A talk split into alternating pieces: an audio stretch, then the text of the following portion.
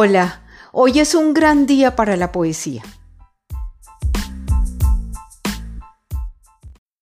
Soy Esmeralda Sánchez Amaya y este es un nuevo episodio de nuestro podcast Inquietudes Poéticas.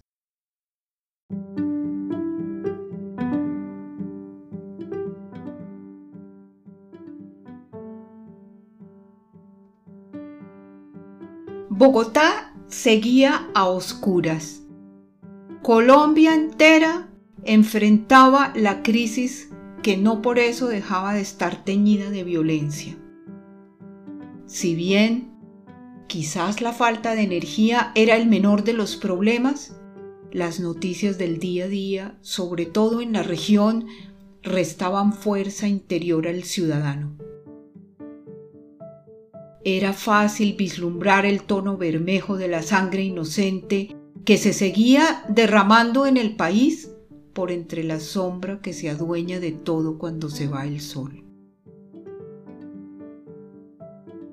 Contrastó ese fenómeno con el desenfado del verde que invadió ese segundo semestre de 1992, ya que en forma provisional algunas clases se trasladaron a la Quinta Mutis, un lugar que la llenó a ella de nuevas emociones.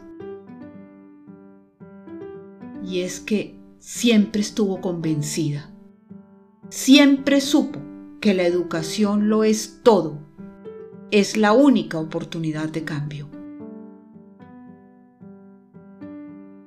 ¿Cómo hubiera querido tener las palabras, el don y la certeza para conseguir en sus estudiantes ese convencimiento.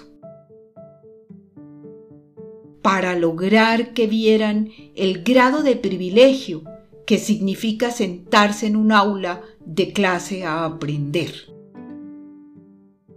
Para que sus conciencias lograran al fin ser perforadas por la realidad. Lograr inocularles algo de gratitud. Ese sentimiento raro, escaso y tan difícil de definir. Por eso, porque la mejor parte de todo su quehacer eran sus clases, ella se fue con entusiasmo y dirección en mano a localizar la nueva sede.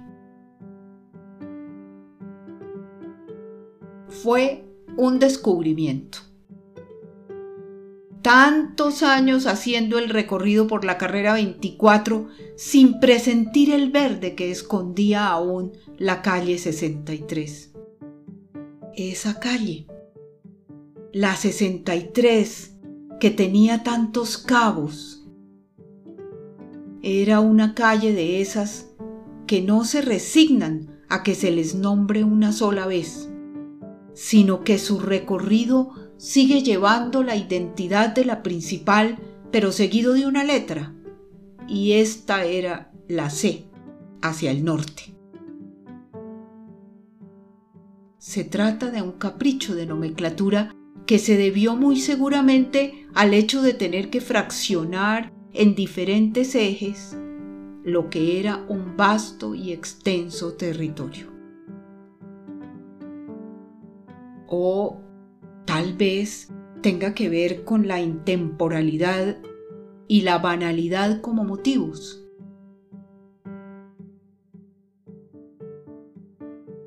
Sí, porque nuestras calles no son conocidas por sus nombres. No tienen nombres. Tienen números. Y como en este caso, acompañados de letras curioso, siempre lejos de perdurar, sin sobresalir de lo común, de lo ordinario.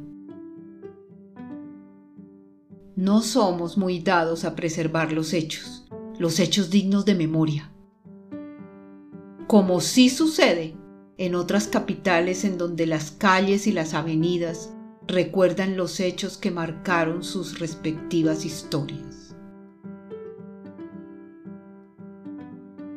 La quinta estaba todavía salpicada de hierba fresca. Magnolios enormes que indudablemente conocieron mejores tiempos la habitaban aún. Tenía un aspecto noble todavía, un aire señorial de predio intervenido que conoció una época distinta. Efectivamente, allí había habido una tala masiva y se reacondicionaron espacios en los que otrora la naturaleza campeó a sus anchas para fabricar aulas y aulas un poco al azar. Con la visión de quien efectúa esas adecuaciones sin que sepa muy bien cuál va a ser el destino final de esa heredad.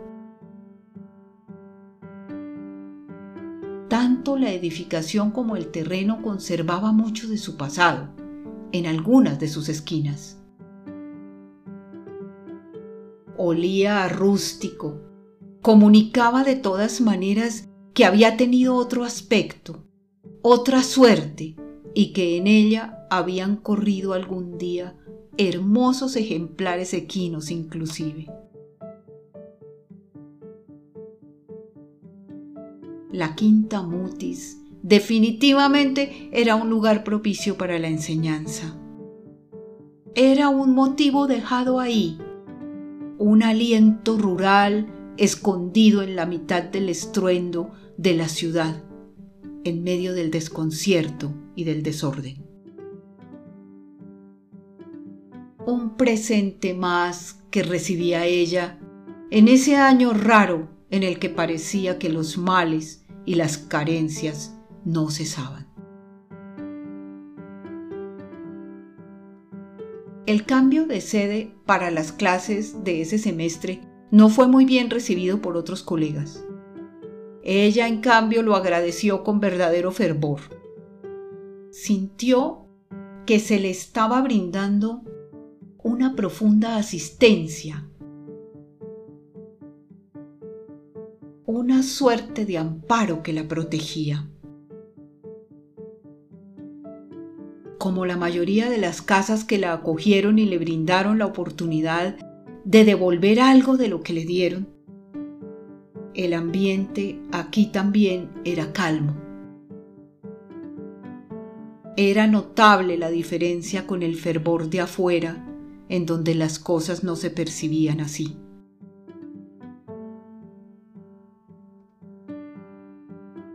Este nuevo albergue era en cierta forma un asilo más en donde profesores y estudiantes dedicaban sus horas a llevar el pensamiento a otras latitudes.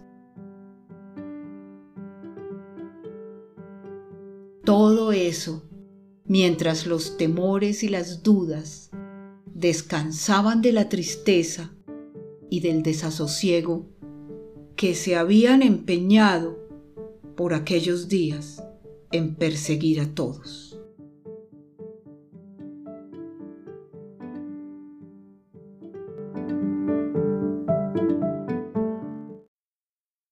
Del libro de la restauración, en el capítulo tercero, vamos a leer un poema.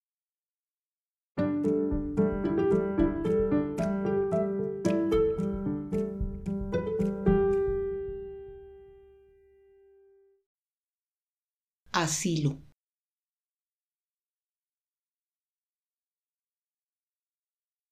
Casas como esta abren las hojas anchas de sus puertas para recibirme. Siempre hay asilo aquí.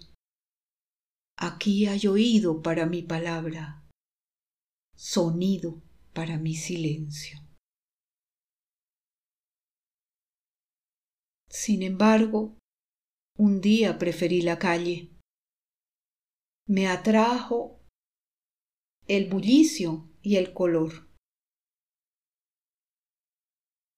Dejé sus aulas, las cambié por edificios altos llenos de muchedumbre.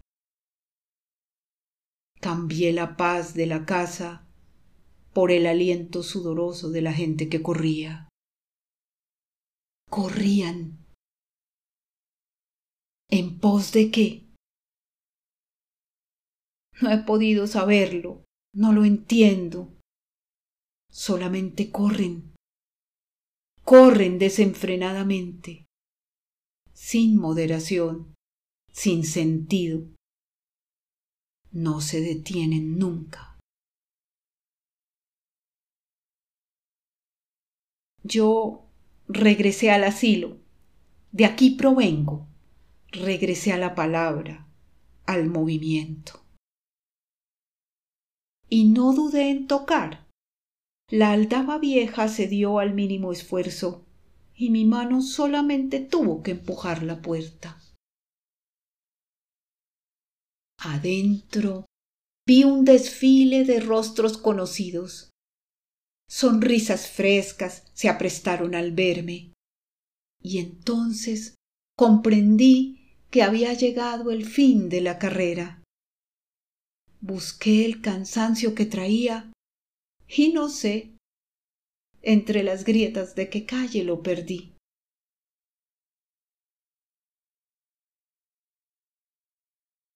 Aquí estoy otra vez. El espacio vacío que dejé estaba esperando como si no importaran los días ni los años. Los libros desfilaban a través de mis ojos como sedientos de que yo los releyera. El sitio mío estaba ahí y he llegado a ocuparlo.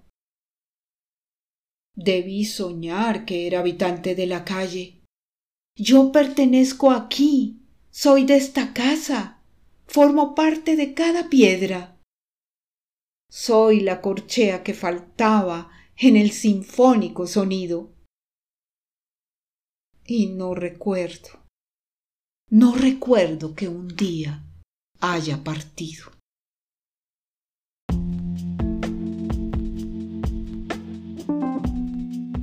Bueno, queridos amigos, estas han sido las inquietudes poéticas de hoy. Los espero el próximo jueves para otro encuentro a través de la poesía. Vivan entre tanto, aún es posible y queda tiempo.